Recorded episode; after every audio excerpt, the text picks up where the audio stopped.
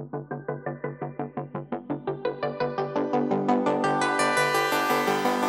la, la la la la la la la la la la la la la Wir kennen Dinge, die ihr kennt und ihr fragt euch, wie man uns nennt. Der eine und der andere.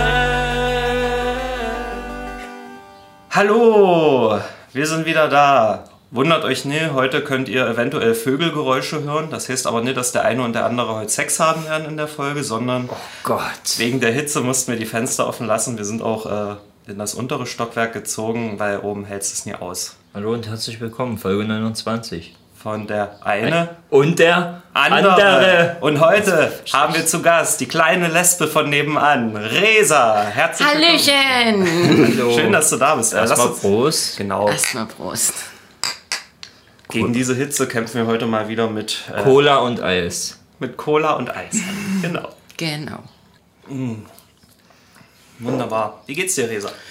Ganz gut. Ja? Na, Uns auch. hatte eine schöne Woche gehabt. Ja, stimmt. Wir haben uns gestern schon gesehen beim LGBTQ-Filmabend. Haben dich ja auch äh, den Podcast-HörerInnen angeteasert. Und ist auf jeden Fall geil, dass du dazugekommen bist. Wo war der Filmabend, wenn ich darf? Stellen Neukirch. Neukirch. Mit SchülerInnen, mit äh, Kiddies. Resa war auch da mit ihrer Verlobten. Ja. Die habe ich da das erste Mal kennengelernt und war ein sehr, sehr cooler Abend. Haben den Film Pride gesehen. Da ging es um ähm, eine Gemeinschaft aus Lesben und Schwulen, die Geld gesammelt haben für die. Streikenden Bergarbeiter in Wales 1984. Genau, war auch auf einer wahren Begebenheit beruhend, ne? Ja. Zur Zeit von Margaret Thatcher gerade. Deswegen war ja auch immer so Fick dich Thatcher und so. Ah. Weil vor allem Arbeiter hatten es schlecht unter Thatcher und vor allem auch die Lesben und Schwulen hatten es sehr schlecht unter Thatcher. Es war gerade die Zeit der AIDS-Panik und sagen wir mal so, es gibt immer noch Witze, dass ähm, Margaret Thatchers Grab eine öffentliche Toilette ist. Ja. ja, aber so der gemeinsame Feind hat dann diese beiden Gruppierungen in dem Film letztlich zusammengeschwissen, geschweißt. Äh, die Hitze macht mich kaputt. Naja. Äh, wieder mal ein lustiger Fakt. Ich gucke ja manchmal, ob ich was Neues lernen kann. Äh, mal gucken, ob ihr das wisst. Welche Geschmacksrichtungen gibt es denn? Was, was kann man schmecken? Erdbeere. Süß, salzig, bitter, sauer und umami. Ja, Mann, du kennst Umami. Ich habe das nicht gekannt. Ich habe das die Woche das erste Mal gelesen. Umami, das habe ich schon mal gehört. Umami, ne? Umami ist sozusagen herzhaft als Geschmack, richtig herzhaftig, fleischiger Geschmack zusammengesetzt. Genau, da Und- sieht man auch Fisch drunter, glaube ich. Ja. Oder Tomaten sogar, wenn ich mich nicht irre. Teilweise. Und es ist auch so, dass zum Beispiel Glutamat eben genau dieses Umami verstärkt reinbringt. Und das wird ja auch schon seit etlichen Jahrhunderten in der japanischen und chinesischen Küche verwendet, weil es ursprünglich aus Seegrasblättern gewonnen wurde. Beziehungsweise Seegrasblätter in der, in der Seetang benutzt wurde in der Küche, weil es eben dieses Umami verstärkt hatte. Wusste man damals aber nicht, aber mittlerweile weiß man, dass es sehr hohe Anteile an Natriumglutamat enthält. Bist ziemlich baff gerade. Wikipedia übrigens das- Person hier. Ist übrigens das gleiche mit Hefeextrakt. Wenn da irgendwo drauf steht Hefeextrakt, da ist da auch Glutamat drin, weil natürlich enthält Hefeextrakt Glutamat. Natürlich, das war mir auch geläufig. Natürlich, kein Problem. Aber ich finde, diese, dieser Begriff Umami klingt irgendwie wie so ein Fremdkörper in dieser Aufzählung. Ja. Salzig, süß, bitter, Umami. Naja, weil es aus dem asiatischen Raum kommt, wie sie Ja. schon sagt. Ja, klar. Und das ist halt auch, ja, es wurde dann einfach übernommen und nicht übersetzt, weil man es nicht wirklich übersetzen kann. ja, gut, äh, das ähnlichste wäre wahrscheinlich herzhaft, wie du schon sagst, ja. Aber da ist natürlich schwer zu sagen, herzhaft. Herz. Du kommst in herzhaft. In meinen Liebeskäfig. Ähm, jetzt bitte nicht irgendwelche SM-Stories hier. Vielleicht kommen doch noch äh, die Vögelgeräusche auch aus einer anderen Richtung. Oh Gott, ich fühle mich so lost neben dir. Na, finde ich erstmal. Ja, dann leg doch los. Äh, gestern wollten wir beide uns in der Havanna Bar treffen, Ja. aber äh, du hast schon geschlafen, warst kaputt von der Woche, nehme ich mal an. Ja, mir ging es die letzten Tage nicht so gut. Ja, und ich habe da das erste Mal seit langem wieder ähm, was getan und zwar äh, einfach wildfremde Leute angequatscht, ob ich mich zu denen an den Tisch setzen kann. Ich habe dann den Abend mit einem Pärchen, äh, wo auch der Bruder mit dabei war, verbracht und war sehr entspannt. Habe da zwar auch nur zwei Bier mitgetrunken, aber da habe ich. Was denn? Ich muss lachen, weil das so ein bisschen klingt so, ich habe mir neue Eltern gesucht. Ein Pärchen und, und der Bruder und das, jetzt, das ist meine Lebensgemeinschaft. Ja. Generell muss ich mal kurz dazu sagen, Ja. ich finde sowas sehr weird, wenn das Leute machen, so in Kneipen. Sich ähm, zu Wildfremden setzen. Also wenn man irgendwie eine Bezugsperson hat, ist das vollkommen okay und so. Ja, Wie klar. als ich damals mich mal mit zu euch gesetzt hatte in der Habana Bar. Hat ja auch funktioniert. aber, aber da warst du ihm ja bekannt. Ja. Das ist ja Das meine was ich ganz mit einer anderes. Bezugsperson. Ja, genau, das ist ja vollkommen okay. Da, dagegen sage ich nichts. Aber so, Wildfremde ist so, oh, okay. Man muss aber dazu auch sagen, du siehst ja nicht äh, verwildert aus oder so, weil manchmal machen das dann auch solche Leute.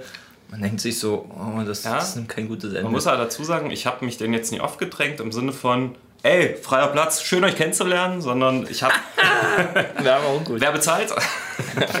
nee, sondern ich habe halt denen die Wahl gelassen. Ich bin rausgegangen, ey, also wir haben uns vorher drinnen, ich habe drin gesessen und äh, die sind kurz fragen gekommen, ob bald draußen den Tisch frei wird. Und da habe ich so, ey, jo, moin, müsste eigentlich, die meinte gerade, also man hat schon vorher kurz ein paar Worte gewechselt. Und dann habe ich einfach gefragt, hier, so und so sieht's aus, ich wollte mich mit einem Kumpel treffen, aber dem geht's nicht so gut. Äh, stört euch das, wenn ich mich mit dazusetze? Drin ist warm, blablabla. So. Solange man das Vertrauen in die Urteilsfähigkeit der anderen hat, dass die diese Entscheidung für sich treffen müssen, da habe ich dann auch kein schlechtes Gewissen, wenn ich dann dort mit sitze. Aber worauf ich hinaus wollte, da habe ich den Begriff Standardrasen genannt. Und zwar nicht jetzt auf äh, das Gewächs der Rasen bezogen, sondern aufs Autofahren. Der Typ da hat nämlich äh, das Standardrasen als diese typischen plus minus 10 km/h, die man so fährt, obwohl man es eigentlich nie darf. Und das habe ich mir aufgeschrieben, das fand ich einen voll coolen Begriff dafür. Ja, ja, jede Geschwindigkeit, die unterm Blitzer bleibt, geht ja erst ab 60 km/h los in der Innenstadt. Zumindest in Sachsen. Das wollte ich euch einfach erzählen. Ich habe die Woche so ein bisschen, oder beziehungsweise war ich in einer Situation, in der es den sogenannten, naja, schon etwas den Butterfly-Effekt gab. Also die Chaos-Theorie.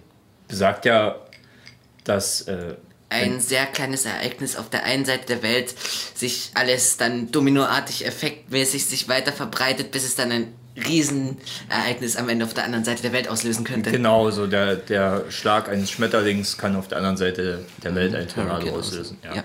Im Grunde genommen, gut, das mit dem Schmetterling, so wie das immer gesagt wird, ist natürlich so ein bisschen, ja, das ist schon Pfeffer. Also, wie soll die Kettenreaktion da sein? Aber Es im ist Grunde eine genommen, Übertreibung es ist am eine. Übertreibung. Aber im Grunde genommen einfach eine schöne Kettenreaktion, wenn man es genau nimmt. Und so ein bisschen habe ich das die Woche erlebt. Ich musste auf der Autobahn Richtung Dresden fahren und habe auf der anderen Spur schon gesehen, da gibt es einen Unfall. Und so ein bisschen ist Stau. Aber ich dachte mir, hey, gut, ich, ich verbringe ein bisschen eine Zeit und Rückzugs. Will man ja auch schnell wieder zurück. Wird schon frei sein. Fahre nach Stunden wieder zurück und denk so, ah, ab hier müsste der Stau eigentlich sein, ist aber nichts. Okay, kannst du durchbrettern. Und zack, war man mittendrin.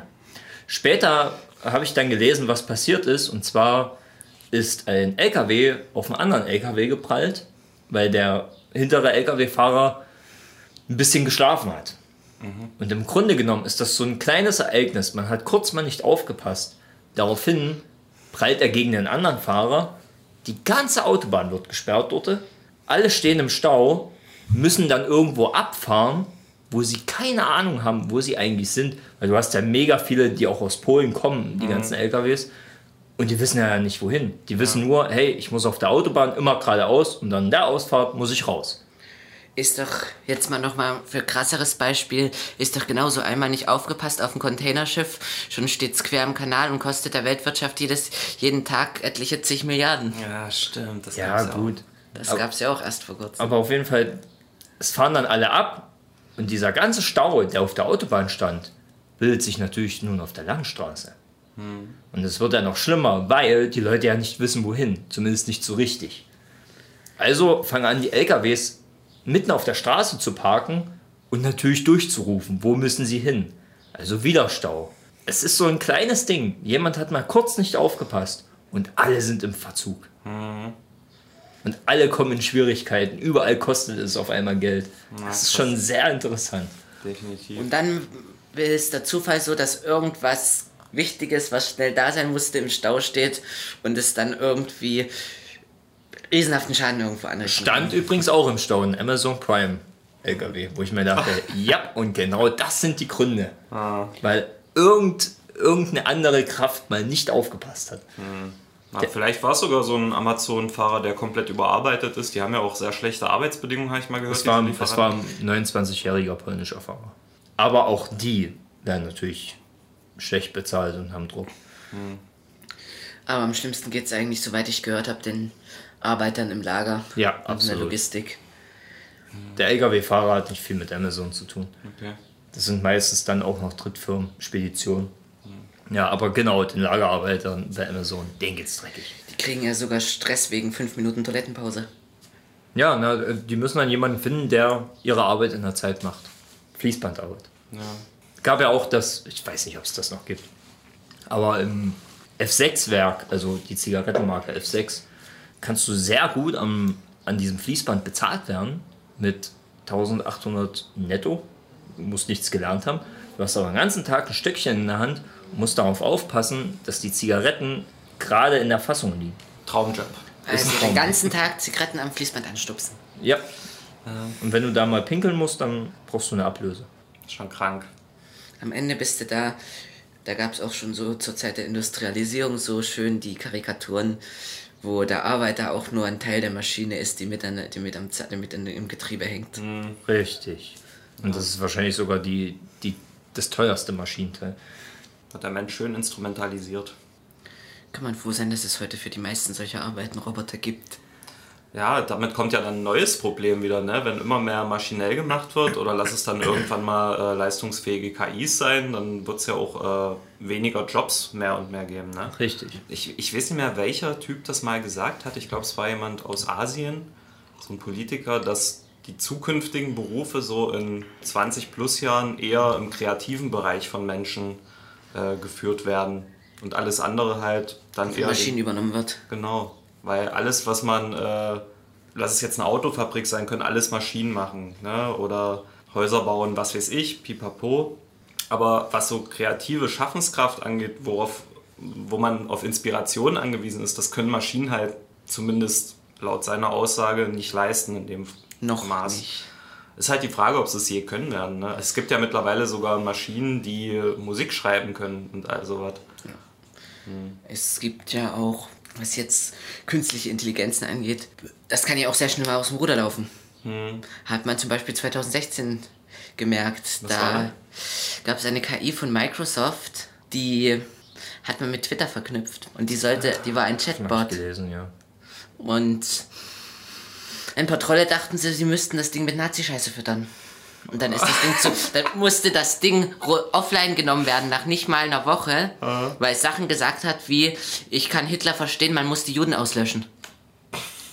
Böse Roboter. Aber Genauso im gleichen Jahr eine weitere KI von Google hatten zwei KIs entwickelt. Die mussten sie dann abschalten, als die beiden plötzlich angefangen haben, untereinander verschlüsselt zu kommunizieren. Das hatte ich auch gelesen, ja. Aber ich musste gerade lachen äh, wegen diesem Bild in meinem Kopf. Es gibt wirklich eine Maschine, die wird mit Nazi-Scheiße betrieben. Da müssen sie halt von allen Rechten so aus dem Land den Code sammeln und da gibt's dann so wie so Schaffner im Zug Leute, die dann die Scheiße so in den Motor rein. Und das ist aber die intelligenteste KI von allen. Aber die kann halt nur mit Nazi-Scheiße betrieben werden. Recycling. Genau. Aber genau das ist ja das Seltsame so, dass sie dann nur so rechtes Gedankengut ausspuckt, weil sie ja mit rechten Gedankengut gefüttert wird. Sie hat davon gelernt, es war eine Prototyp einer selbstlernenden KI. Ja, aber dennoch hat das ja einen Ursprung. Das ist genauso wie äh, bei Computern in Sachen Programmierung zufallsgenerierte Zahlen. Ja, RNG, Random Number Generator. Nichts ist da zufällig. Es gibt immer einen Basiswert, von dem ausgegangen wird.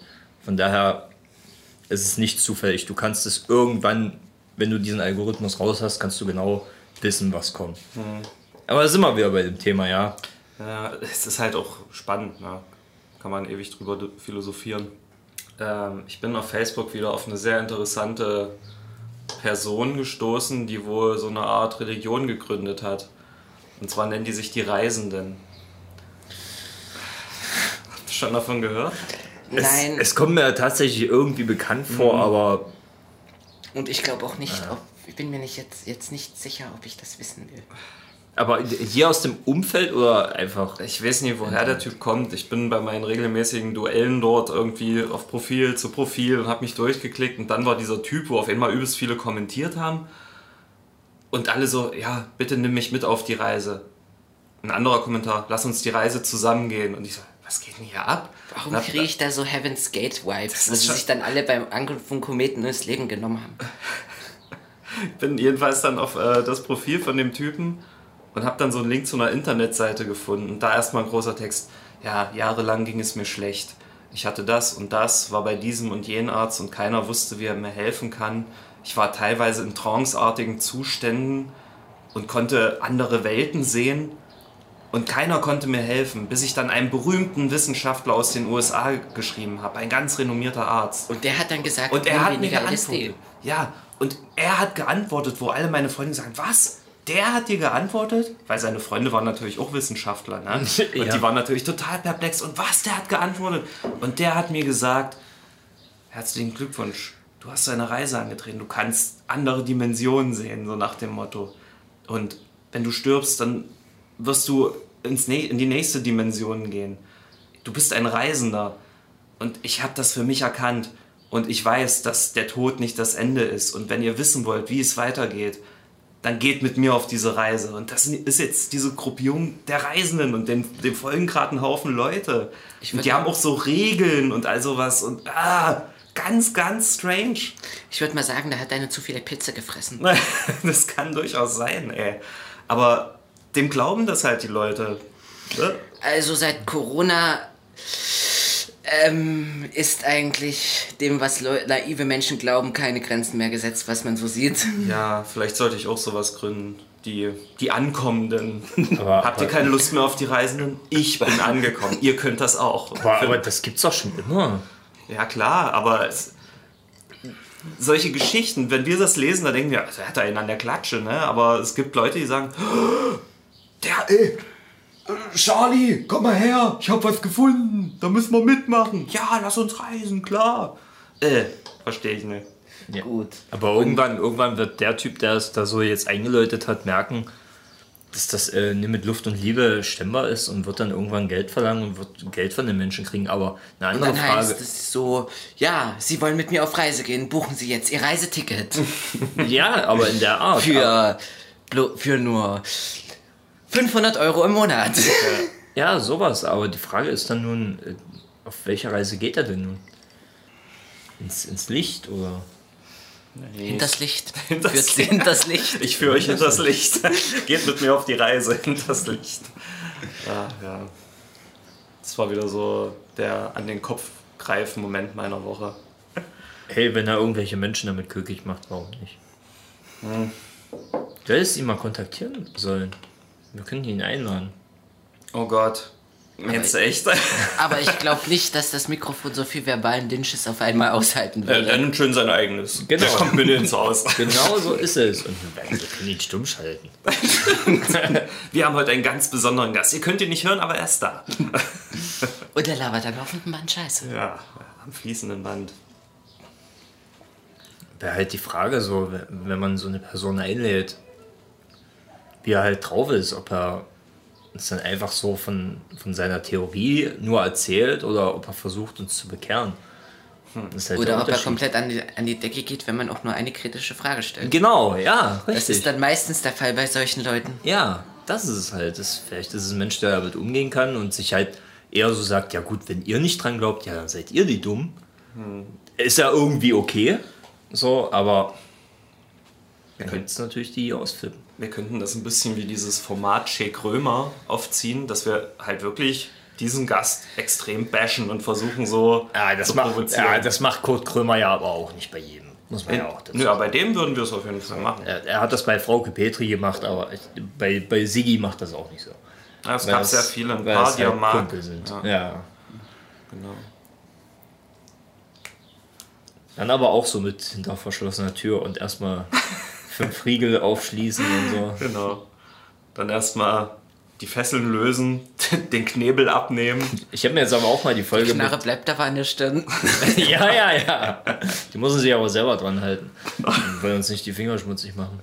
Ich habe jetzt mal die Folge gesehen mit Prinz Markus von Anhalt. Ach ja, ach Gott. Am, am coolsten sind die Einspieler von seinen Instagram-Dingern. Mhm. Wie, er, wie er sagt, am liebsten würde ich jetzt den Ball hier ficken. Swipe up. Ja.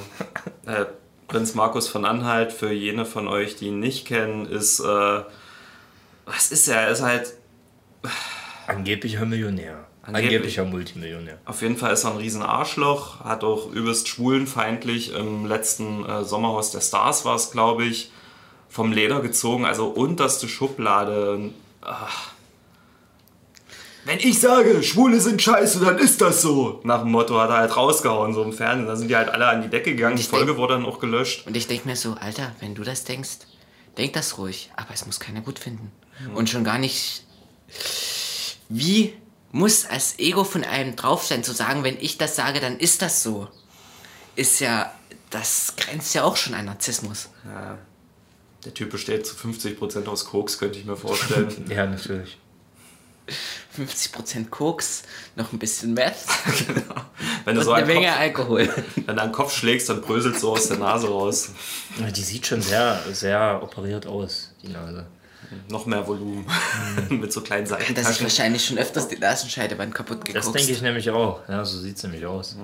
Hat ja auch mehrere Bordelle und so und behauptet ja, dass die Frauen das alles freiwillig machen bei ihm. Ja, Graf Koks. Es gab ja auch eine Studie, äh, die hat äh, Kurt Krömer ihm da vorgelegt, wo bewiesen wurde, dass ein sehr hoher Prozentsatz aller Prostituierten vergewaltigt werden. Ja. Und also, äh, das ist ein Schund, das haben sich da irgendwie Ja. ausgedacht. Nö, glaube ich nicht. Mein geht's komplett gut. So völlig.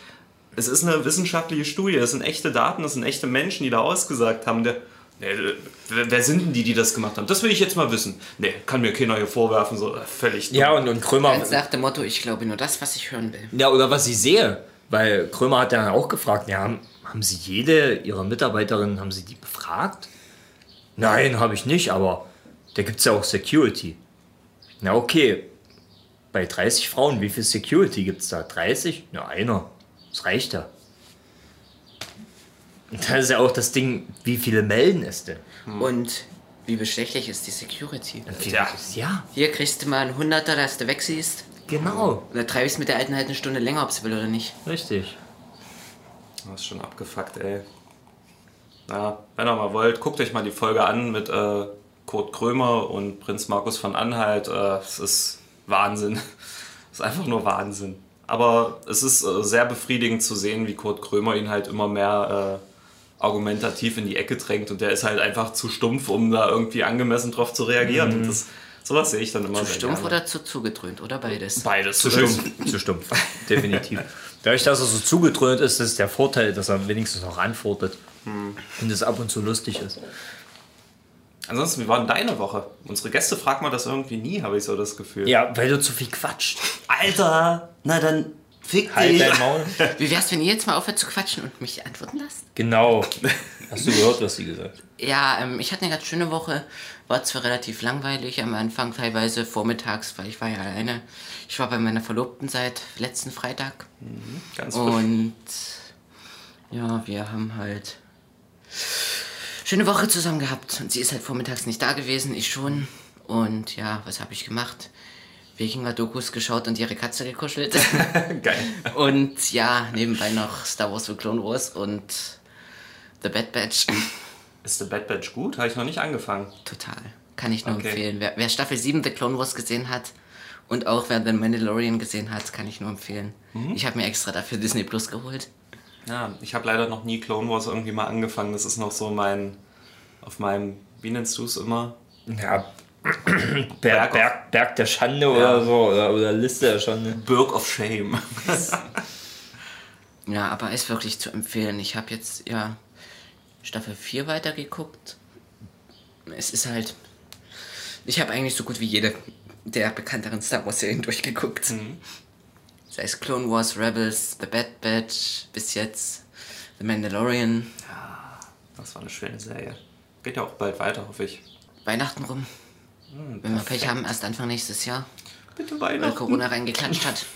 Ja, hoffen wir mal, dass es jetzt irgendwie Aber egal, lass uns nicht über Corona Ich will reden. den Jarin wiedersehen. Wen, die Kari? Den Jarin. Jaren? Das ist der Name von dem Mandalorianer. Ach, Stimmt, ich, ich nenne ihn immer noch Mando. Aber das Gute ist, hat man ja angeteasert gesehen in der letzten Folge in der Post-Credit-Scene, The Book of Boba Fett, das kommt dieses Jahr. Stimmt.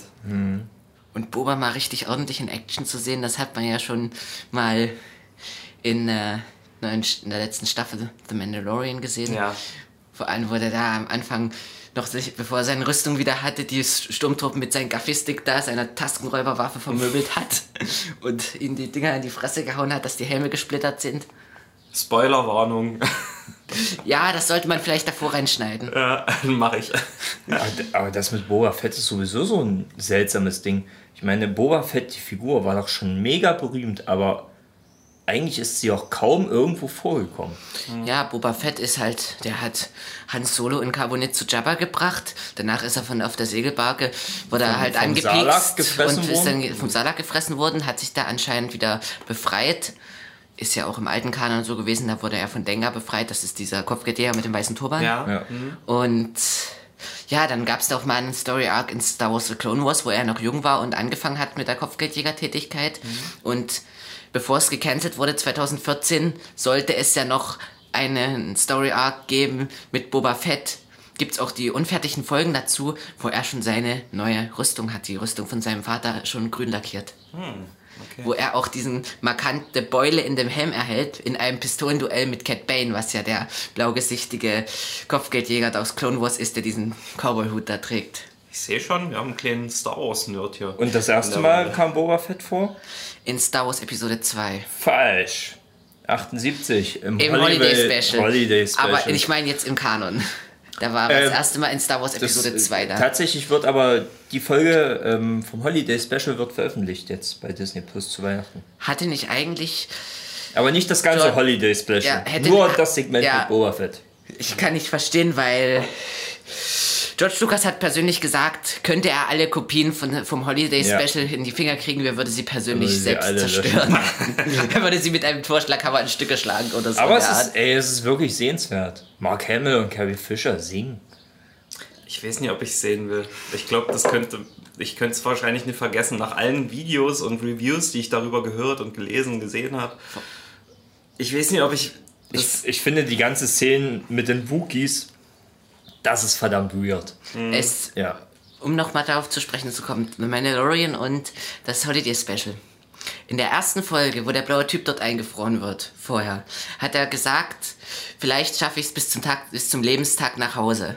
Und dieser Lebenstag ist das, was die dort feiern, weshalb die bei Chewbacca's Familie zu Besuch sind. Das spielt darauf an. Okay. Das haben sie sogar noch damit verknüpft, so ein bisschen. Ja.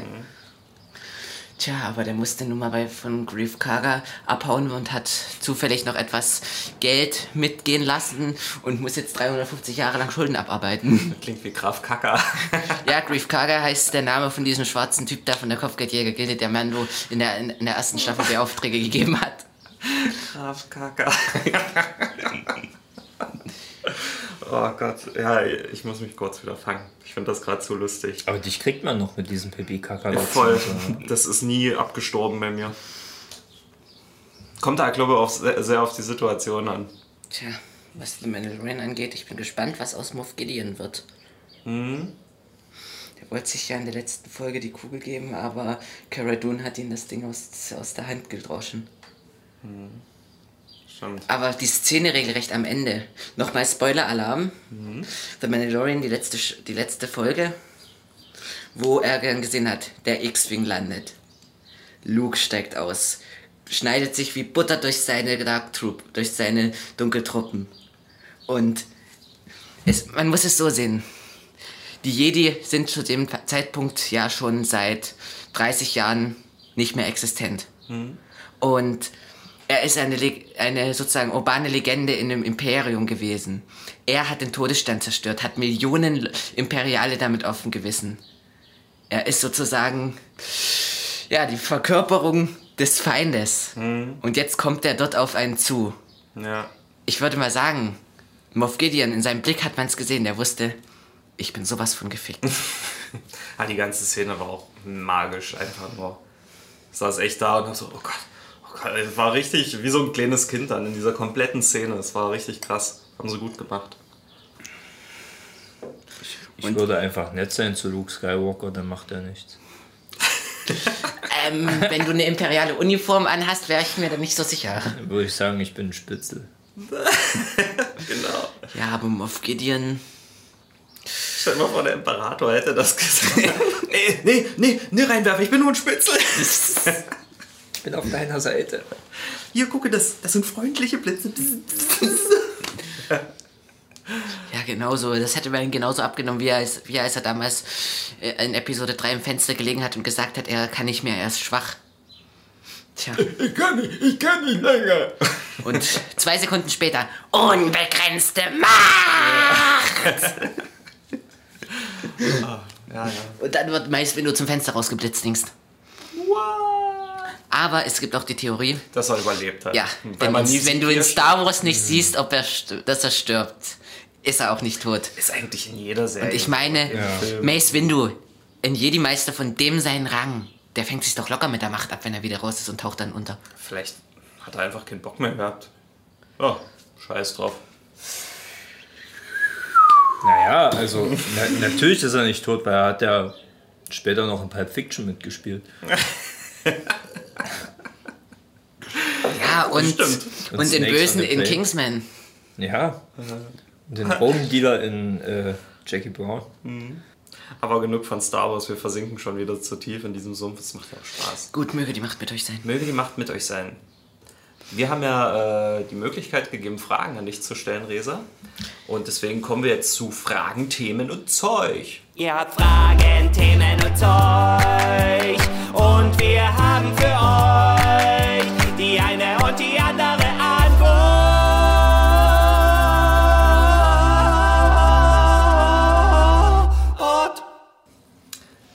Okay, die ersten zwei Fragen kommen von Sexy1000. Die erste Frage ist, wenn du drei Wünsche frei hättest, was würdest du dir im Hinblick auf unsere Welt bzw. Gesellschaft wünschen? Also, zum einen würde ich mir definitiv wünschen, dass die Menschen offener und toleranter werden. Und ja, das wäre es ja eigentlich schon gewesen, mehr oder weniger. Und auch, dass ja, viel mehr Menschen mehr Empathie zeigen würden und auch was gegen Weltarmut und Hunger tun würden. Aber blöderweise denken sich so viele in erste Weltländern, was kümmert's mich? Betrifft mich nicht. Betrifft mich nicht, nicht mein Problem. Aber spätestens, wenn, und auch in Sachen Klimawandel dann am Ende, später, betrifft mich nicht, nicht mein Problem, aber spätestens, wenn Milliarden Klima, Klimaflüchtlinge aus dem Süden herkommen, weil dort unten alles nur noch Wüste ist und, und nicht mehr bewohnbar. Ja, aber das ist so eine Nachmitt, die Sintflutmentalität. Bis das passiert, bin ich tot. Das machen viele so. Können sich dann die nächsten Generationen drum kümmern. Aber auch das mit dem Toleranter, wichtig ist noch hinzuzufügen, glaube ich, ähm, dass sie es auch ehrlich meinen. Ja, nicht nur so, ich sag jetzt, ich akzeptiere dich jetzt so oh, vor dir, aber hinter deinem Rücken lässt ich ab, wie sonst was. Ja. Kenne ich aus der eigenen Familie. Furchtbar. Zwar Ja. nicht ganz so, aber wenn man so einen AfD-affinen Onkel hat, sich geoutet hat und der dann plötzlich nicht mehr mit einem redet und Ja. wenn man dann den Raum verlässt, hinter einen übel über einen herzieht und ablästert. Fühlt sich scheiße an. Ja. Okay, die zweite Frage von Sexy1000. Die ersten sexuellen Erfahrungen für nicht-heterosexuelle Menschen sind öffentlich schwierig. Nicht so wie im Film mit dem ersten Kuss in der Öffentlichkeit. Sowas wünscht man sich vielleicht, aber die Gesellschaft reagiert leider nicht so normal oder eher verhalten darauf. Was waren denn da deine ersten Erfahrungen? Naja, so wirkliche Erfahrung, das hat eine Weile gedauert und auch immer ziemlich hinter verschlossener Tür gewesen. Eben schon, weil man Angst hat, dass Leute einen schief angucken und sowas. Aber jetzt mittlerweile, seitdem ich meine jetzige Verlobte kenne und ja, habe ich da auch keine Hemmung mehr, auch in der Öffentlichkeit rumzuknutschen. Aber halt, alles darüber gehört ins Schlafzimmer. Ja. Währenddessen man teilweise schon Heteros sieht, die sich beim Knutschen regelrecht auffressen. Ja, äh, da denke ich auch, äh, das gehört sich eigentlich für alle so, ne, auch für Heteros. Also man muss jetzt nicht unbedingt so trockenvögeln in der Öffentlichkeit, das wäre für mich auch irgendwie strange. Ja, das ist für alle unangenehm. Ja. Ja, das ist wirklich so. Wobei man da auch hinterfragen könnte, warum? Das ist ja an sich was Normales. Es ist nie so, dass man dort irgendjemanden gerade hinrichtet oder so. An sich ist es ja was Schönes, aber irgendwie will man es nie sehen, so in der Öffentlichkeit. Es ist was Privates, was Intimes. Die- Was Intimes, genau, ja. Ja, und ja, vielleicht, weil man dann auch selber nicht so ist oder es so machen würde. Und man das dann so ein bisschen auch auf andere projiziert. ja. Und es kommt halt her, wenn man es in der Öffentlichkeit tut, doch ein kleines bisschen auch aufdringlich rüber. Genau, provozieren. ja. Vielleicht ein kleiner Exhibitionismus. Ah, dann nimm eine Cam, mach's im Internet. Immer noch. Dann Ey. könnt's die Leute sehen, die Bock drauf haben. Und am Ende kannst du Machen- auch Geld mach's auf verdienen. O- mach ein Video auf OnlyFans ja, dann. Ja, ja, ja. Ey, daraufhin wechseln sehr viele. Muss man echt sagen. Das Lustige ist, viele Kerle ziehen über Frauen her, die sich Onlyfans machen, aber Das sind die gleichen Kerle, die Das sind die bezahlen. gleichen Kerle, die dann dafür bezahlen, um zu Richtig, gucken. richtig. Ja, ja, ja, ja. Es ist ungefähr, da habe ich auch mal was zum Thema Prostitution, Sexarbeit so gesehen, so eine Karikatur. Sagt einer, jetzt äh, als Beispiel, ich liebe Kuchen, der andere, ich bin Bäcker, ich mache Kuchen. Und der Typ, der gesagt hat, ich liebe Kuchen, Leute wie dich ekeln mich an. ja, ja. So ungefähr mit Sexarbeit, aber dann Pornos schauen ja, ja. und sowas. das ist witzig. Alright, kommen wir zur nächsten Frage. Von der Alpha-Wölfin. Au! Au! Yeah. Krass, Alter. Sie fragt, was denkst du ist für die meisten Nicht-Trans-Menschen die größte Hemmschwelle in der Auseinandersetzung mit der Thematik und mit Transmenschen? Nun ja, ich würde auch schon mal, ich würde denken, dass es auch mal zum einen eine Hemmschwelle ma- macht, es wird tabuisiert, das Thema, es wird totgeschwiegen. Es wird auch als was Abartiges, Abnormes, Ekliges dargestellt. Und ich habe ja auch schon Erfahrungen gemacht, wo es hieß mit, was, du, du hast nichts gegen solche Menschen, bist du etwa selber so? Sag mal, äh, ist doch ekelhaft. Und dann heißt es, man will ja auch nicht damit assoziiert werden, weil ja die anderen was dagegen haben. Am Ende projizieren die ihren Hass dann noch auf einen selbst. Und ich meine, wir sind in der Gesellschaft, wo Sachen wie schwul als Schimpfwörter funktionieren. Und dass da auch eine ziemliche Hemmschwelle ist, vor allem, es ist am Ende abhängig vom eigenen Umfeld. Wenn man jetzt in einem ziemlich offenen Umfeld aufwächst, wo halt nicht dieser Hass und am Ende Ekel auch von Anfang an eingetrichtert wird, sondern in einem offeneren Umfeld halt, ja, wo halt es am Ende sogar schon über das Thema offen geredet wurde. Und das ist halt auch mit das große Problem. Es fehlt an Aufklärung, es fehlt an Begegnung. Ja, deswegen denke ich auch, dass eben in den Schulen Biologiebücher, lass doch mal da aktualisieren, lass doch im Kindergarten vielleicht schon so zeigen, ey, es gibt nie nur das und das Ja. und Mädchen können Mädchen. Da muss ich Jungen immer noch an, da muss ich immer noch an unsere Schule da denken. Mit dem Biologiebuch. Das Einzige, was Homosexualität erwähnt, ist aus den 90er Jahren gewesen. Und es hat es im gleichen Satz mit Pädophilie als sexuelle Abnormalitäten erwähnt. Super, danke für nichts. Und Ja. dann wundert man sich, woher der ganze Hass kommt. Gerade weil du meintest, äh, es kommt sehr auf das Umfeld an. Kinder werden ja in ein Umfeld geboren, was jetzt auch Schule ist. Ne? Und so, wenn man Schule in die Richtung verändert, dass es eben darüber auch aufklärt und sagt, das ist cool, braucht ihr euch nicht schämen, papapa, dann wachsen ja theoretisch alle Kinder in dem Schulsystem auf, wo das gelehrt wird. Ey, das gibt's und das ist okay. Ja, und ich musste das auch selbst erleben, weil als ich frisch geoutet war vor vier Jahren, vor viereinhalb Jahren, Wie alt warst du da? da war ich gerade 17. Und wir sind in Urlaub gefahren mit meiner Mutter, meinem Bruder, ihre Fre eine Freundin von meiner Mutter und ihre Tochter. Die war elf. Und ich bin da das erste Mal als Frau aufgetreten. Das erste Mal durchgehend konnte ich ich selbst sein.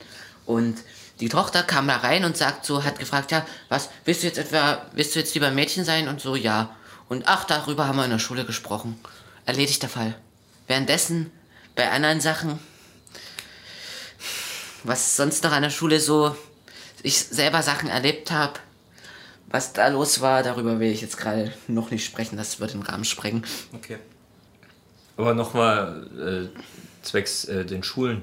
Kann man aber, glaube ich, gar nicht so wirklich ganz die Schulen verantwortlich machen, gerade zum Beispiel wegen den Biologiebüchern, weil die kriegen im Lehrplan auch was vorgesetzt. Natürlich kann man der, den Pädagogen, also den Lehrer, die Lehrer kann man, kann man definitiv verantwortlich machen. Vielleicht, dass sie sagen würden, ey, das muss hier mal ein bisschen korrigiert werden. Ja, ich denke, alles, was wir jetzt gerade so an Vorschlägen bringen, sind einfach kleine Bausteine in das Gesamten, was es bräuchte, um halt Ja. eine Gesellschaft. Es ist halt nie monokausal, es hat ganz viele Ursprünge, Ja.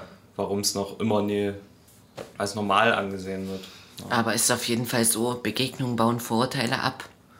Und ja, gewisse Kräfte, die aufgrund von Vorurteilen eigentlich nur ihren großen Zuspruch gekriegt haben, wollen ja auch schließlich Aufklärung an Schulen über die Thematik am liebsten komplett verbieten. Beziehungsweise haben jetzt im Wahlprogramm offen drin, dass Transsein Quatsch ist und man Transbehandlung für Jugendliche komplett verbieten möchte und damit mehr oder weniger Transjugendliche in Selbstmord mobben möchte, weil auf was anderes läuft's, darauf läuft es am Ende hinaus. Und ja, natürlich alles unter dem Vorwand, Kinder vor Sexualisierung und vor Verunsicherung zu schützen. Das ist so ein Bullshit, ey. Nein, sie wollen keine Kinder schützen. Sie wollen queere Kinder schikanieren. Sie wollen denen das Leben schwer machen. Das ist es, was sie wollen. Kinderschutz ist am Ende nur ein, eine dumme Ausrede. Schön, schön gesagt, vor Verunsicherung schützen, aber genau damit verunsichern sie ja. Voll. Weil Vor allem eben die Schüler, die ebenso nicht heterosexuelle Gefühle Ja, haben. genau. Aber das ist ihnen ja egal.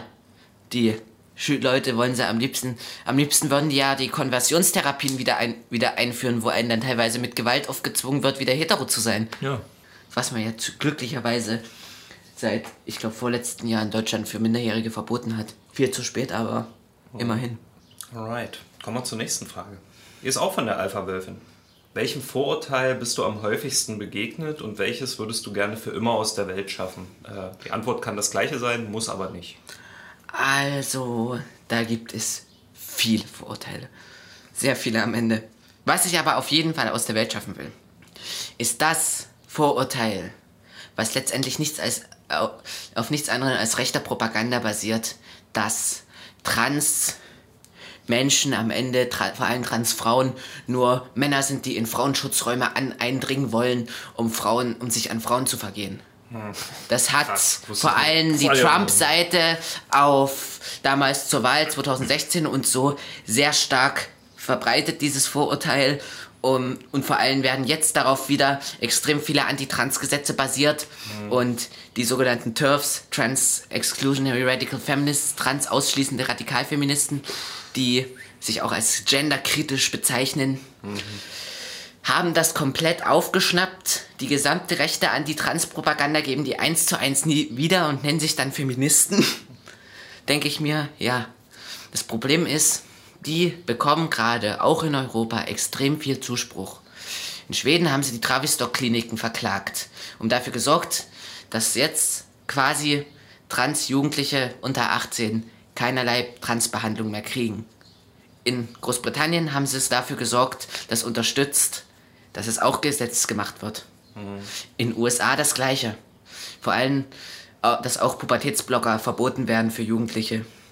Weil, stell dir vor, man wächst als Mädchen auf, ist aber trans, nimmt die Pubertätsblocker, damit man keine männliche Pubertät durchgemacht hat, ist so gerade mal so 14 Jahre alt, lebt komplett stealth als Mädchen, keiner weiß, dass du trans bist und plötzlich sagt die Regierung, du kriegst keine Pubertätsblocker mehr, bis du 18 bist, kriegst du nichts mehr. Und du wirst gezwungen, eine männliche Pubertät durchzumachen. Krass. Also, Jesus Christ. Aber ich muss noch mal kurz zum Ursprung zurück. Was, ähm, dass Transfrauen Männer sind in Frauenklamotten, um Die in Frauenräume eindringen in wollen, Frauenräume eindringen, um die dann zu vergewaltigen. so in der Art. Oder, oder äh, um besser ranzukommen. Vor allem, sowas. das Lustige ist am Ende, die haben sogar vor kurzem selbst zugegeben, dass sie sich den ganzen Schrott nur ausgedacht haben. Dass das eigentlich so gut wie nie passiert ist, sowas. ich war ein Spitzel. aber, aber, ist krank, aber, aber da ist die Sache, der rollt der Stein ja schon lange. Das Problem ist, diese Art von Leuten, die das glauben, haben dieses Jahr das Lesben-Frühlingstreffen komplett übernommen. Die haben extra Trans-Frauen nicht in die Einladung geschrieben dafür. Das heißt nach dem Motto, ihr seid gar nicht erst willkommen. Und fast alle, die dort waren und auch Reden gehalten haben, waren von dieser Sorte, die solche Sachen verbreiten. Diese Transfeinde am Ende. Schon krass, wie eigentlich, selbst unter solchen Bewegungen, die ja eigentlich für Gleichberechtigung sein sollten, solche Strömungen existieren. Das finde ich gerade mega Das Schlimme krass. ist halt, die glauben, dass wenn man das Geschlecht nicht als fest sieht, Mhm. dass es die Existenz und die Probleme von Frauen sozusagen auslöschen und unsichtbar machen würde. das ist doch schon Ja, das habe ich schon mal gehört, wo ich mir dachte, wow, Alter. Und vor allem, da fällt mir ein, dass gerade die Autorin von Harry Potter, J.K. Rowling, da auch groß in dieser Szene ist. Und als ich das erfahren habe, ich war ein riesen Harry Potter-Fan, ich habe die Bücher viermal gelesen gehabt, habe alle DVDs und ich kenne auch einige andere Trans-Leute, die auch riesen Fan sind. Es ist wie ein Tritt ins Gesicht, wenn man Ja, das da, da, erfährt. da gab es ja mal die bösen Tweets von ihr. Nicht nur wenige. Ähm, die hat auch hier von White Woman am Ende den Shop verlinkt und sowas.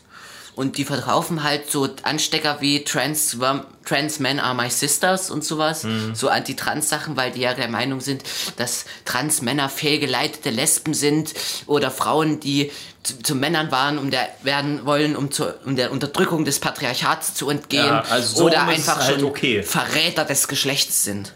Ja, ja. Also so rum ist es okay. Äh, nö, ist auch nicht okay. Die machen, die wollen das sich ja bloß dem Patriarchat anbiedern damit. Und Schon abgefahren, da habe ich auch schon von Deutschen von der Sorte gehört, wie die gesagt haben, dass lesbisch sein für Transfrauen, dass es das nicht gibt, weil Transfrauen ja keine Frauen sind, weil lesbisch sein das einzige, die einzige Art von das greift das Patriarchat so an, weil das die einzige Art von Beziehung ohne den allmächtigen Penis ist. oh Gott. Und ich denke mir so, Alter. Ihr reduziert Frauen auf Gesch Frau sein auf Geschlechtsteile. Ist das nicht eigentlich relativ frauenfeindlich? Eigentlich schon. Vor allem kann doch da eigentlich nie eine Person wirklich mitreden, die ja da gar nicht drin ist, oder? Die das ja gar nicht ist. Ja. Das war das Lustige. Vor ein paar Tagen gingen Trans Women are Women und Trans Men are Men auf Twitter in die Trends. Da habe ich mich auch mit ein paar Leuten rumgeschlagen. Ja, wenn man da ein Pro-Trans-Kommentar irgendwo drunter schreibst oder irgendwie gegen argumentierst bei den Transphobikern, da kannst du dir schon mal Popcorn holen. Äh, Und warten, wie sie sich gegenseitig alle in den Kommentaren zerfetzen. das geht dann sehr schnell. Der gute alte Tweef. Ich glaube, wenn du dann so 5, 6, 7 Benachrichtigungen binnen von zwei Minuten kriegst, Da geht's dann los. Und dann lässt man sich auf so ein Duell ein und das kann dann auch eine Weile gehen. und irgendwann habe ich dann keinen Bock mehr mit Bildungsresistenz zu diskutieren, weil es bringt eh nichts. Nächste Frage kommt von Froggy. Die dreht sich weniger um äh, die Gesellschaft und äh, bescheuerte Gruppierungen, die dagegen sind, sondern eher um dich und was in dir vorgeht. Und zwar ist die Frage äh, in Richtung Ho Hormone gestellt. Ähm, Frage ist, merkt sie, was sich äh, in ihr durch die Hormone ändert? Ich habe letztens einen Transmann gesehen, der davon erzählt hat, wie spürbar das war, dass er durch das Testosteron leichter reizbar und irrationaler wurde. Würde mich die andere Seite mal interessieren, was da mit äh, deiner Person passiert, wenn der Hormonhaushalt in die andere Richtung umgestellt wird. Naja, ähm, es hat sich ja schon einiges geändert. Jetzt vom Körperlichen ist euch ja hauptsächlich eher ums Persönliche gehen. Ja, das, was auch damit zu tun hat, ist, dass ich teilweise wie meine Tage bekomme, wo ich dann auch leicht reizbar bin und so. Okay. Das und ja, ist ja aber mittlerweile weniger so. Ich bin ja jetzt auch schon seit zweieinhalb Jahren nehme ich jetzt Hormone. Und was auch entstanden ist, ähm, ich bin emotionaler geworden am Ende. Aber halt weniger in die aggressive Richtung, aber halt auch eher in die, ja, schnell mal weinen, wenn irgendwas Trauriges in meinem Film ist zum Beispiel. Hm, das geht dann leichter als früher. Das geht dann leichter. Früher hat mich das nicht mehr gejuckt. Ja, spannend. Einfühlsamer also. Ja, so in die Richtung. Aber wer mehr darüber wissen will, was sich durch die Hormone getan hat, ich habe auf meinem YouTube-Kanal Resas Random Stuff einfach Resa und dann halt Random Stuff wie zufälliges Zeugs, habe ich meine Serie Hormontagebuch, wo ich eben beschreibe, was die Hormone mit mir gemacht haben. Und das war jetzt halt bloß bis vor, die habe ich fortgeführt von Tag 1 bis ein Jahr aber leider bis jetzt aufgrund von Motivationsmangel noch nicht weitergemacht. Ja, gibt bestimmt ein paar, die da gerne mehr sehen würden. Äh, wir können auch gerne äh, einen Link äh, unter das Folgenbild packen Ja, zu deinem. natürlich. Bist ja auch auf Instagram. Ja. Ne? Dass die Leute darauf auch, äh, auch aufmerksam werden und da mal reinschauen können. Ja, Sieh das doch heute als Anstoß weiterzumachen. klar. Klar. Alright. Alright. Alright. Eine Frage. Das war das. Beste. Die letzte Frage ist von Einfach Krisi. Wer sind deine Vorbilder? Beziehungsweise was ist deine Inspiration? Also als Inspiration hatte ich vor allem am Anfang eine kanadische Trans-YouTuberin, die mittlerweile aufgehört hat, Steph Sanjadi. Und die hat mir auch mich dazu inspiriert, selber Videos zu machen. Und ja, es gab sonst auch viele Trans-Personen in meinem Umfeld, die ich ja auch dann über Geräte e.V. Dresden habe kennengelernt, denen ich dann auch nachgeeifert habe. Was ist Gerede e.V., falls jemand bei unseren ZuhörerInnen dabei Geräte ist? e.V. Dresden, Geräte Homobi Trans e.V., um, um vorher ausgeschrieben, ist halt ein Verein, der sich für LGBT-Personen einsetzt, der Gruppentreffen macht, der Beratungen macht, auch im Umland. Die, dieses Projekt nennt sich dann Queer durchs Land. Und die gehen halt auch an Einrichtungen, um halt außerhalb von Dresden auch mit Leuten über das Thema zu reden, darüber aufzuklären. Genauso haben die auch ein Schulprojekt, was an Schulen geht. Und zwar, ich weiß gerade gar nicht mehr, wie das heißt. Liebesleben hieß das Projekt. Ah, okay. Und die gehen halt auch an Schulen und machen dort sozusagen ein paar Aufklärungsprojekte über das Thema, über die Thematik. Und da habe ich auch schon ein paar Stories gehört davon, was dann auch teilweise rausgekommen ist, was keiner wusste, dass hier irgendjemand in der Klasse nicht hetero ist und sowas. Sich aber nicht getraut hat, sich zu outen. Aber es dann bei einer anonymen Umfrage rausgekommen ist, dass es da jemanden geben muss. Wie du gestern gesagt hast, äh, nach dem Filmabend, ja, und man sieht dann, es gibt einfach mehr von uns, als man denkt. Genau. Es gibt viel mehr von uns, als man denkt. Vor allem auch Transpersonen, weil es gibt ja immer dieses Klischee, jetzt sind wir mal, kommen wir wieder auf Vorurteile zurück, dass man vor allem bei Transfrauen es ihnen ansieht. Ich kann wetten, dass jeder von uns schon einmal Transpersonen ge gesehen hat, ohne es zu merken. Ja, Das safe, denke ich auch, Alter. ja. Natürlich. Natürlich. Wir sind mit der Zeit für heute schon wieder sehr gut dran. Ähm, ich würde dir heute tatsächlich mal das Schlusswort geben. Resa, gibt es Ja. noch Sachen, die du irgendwie an die Zuhörerschaft, an die Welt da draußen sagen möchtest? Vielleicht gibt es ja auch welche, die uns zuhören, bei denen wir auch nicht wissen, dass die eben in diese Richtung gehen, trans und vielleicht ungeoutet sind. Kann ja alles sein, ne? Man weiß es ja, wie du auch gerade sagtest, nicht immer.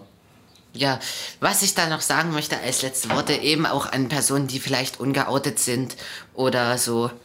Ihr könnt euch auch gerne an mich wenden. Ich habe gerne ein offenes Ohr und hatte das auch schon, schon in vielen Fällen bei anderen gehabt. Und ja, wenn es sicher ist, seid ihr selbst. Traut euch. Ihr fühlt euch besser. Danach. Es wird eine riesige Last von euch abfallen. Aber halt in dem Fall, wenn ihr euch sicher fühlt. Ansonsten kann es ja doch wirklich ziemlich schnell nach hinten losgehen. Na, schöne Schlussworte. Auf jeden. Sehr gut. Danke dir, Resa. Ja. Äh, für euch, unsere ZuhörerInnen, werden wir natürlich äh, das Profil verlinken von Resa. Äh, Stattet ihrem Besuch mal ein Profil ab. Oh Gott, die Ja. Hitze macht mich fertig. Stattet sie. Schiebst dir auf die Hitze, das ist einfach deine Kann, Dummheit. kannst du das kurz sagen? Ich krieg's gerade nicht. Ähm, geht aufs YouTube-Profil, geht auf Instagram, lasst ein Follow da. Oder ganz einfach, schaut einfach mal bei mir vorbei. Ja. Richtig. Nun dann, auf Wiedersehen. Ciao, Bis nächste reingehauen. Tschüssi. Tschüssi! Wir sind ja nächste Woche schon im Finale. Von der Staffel. Ist das jetzt noch drin? Ne? Tschüss.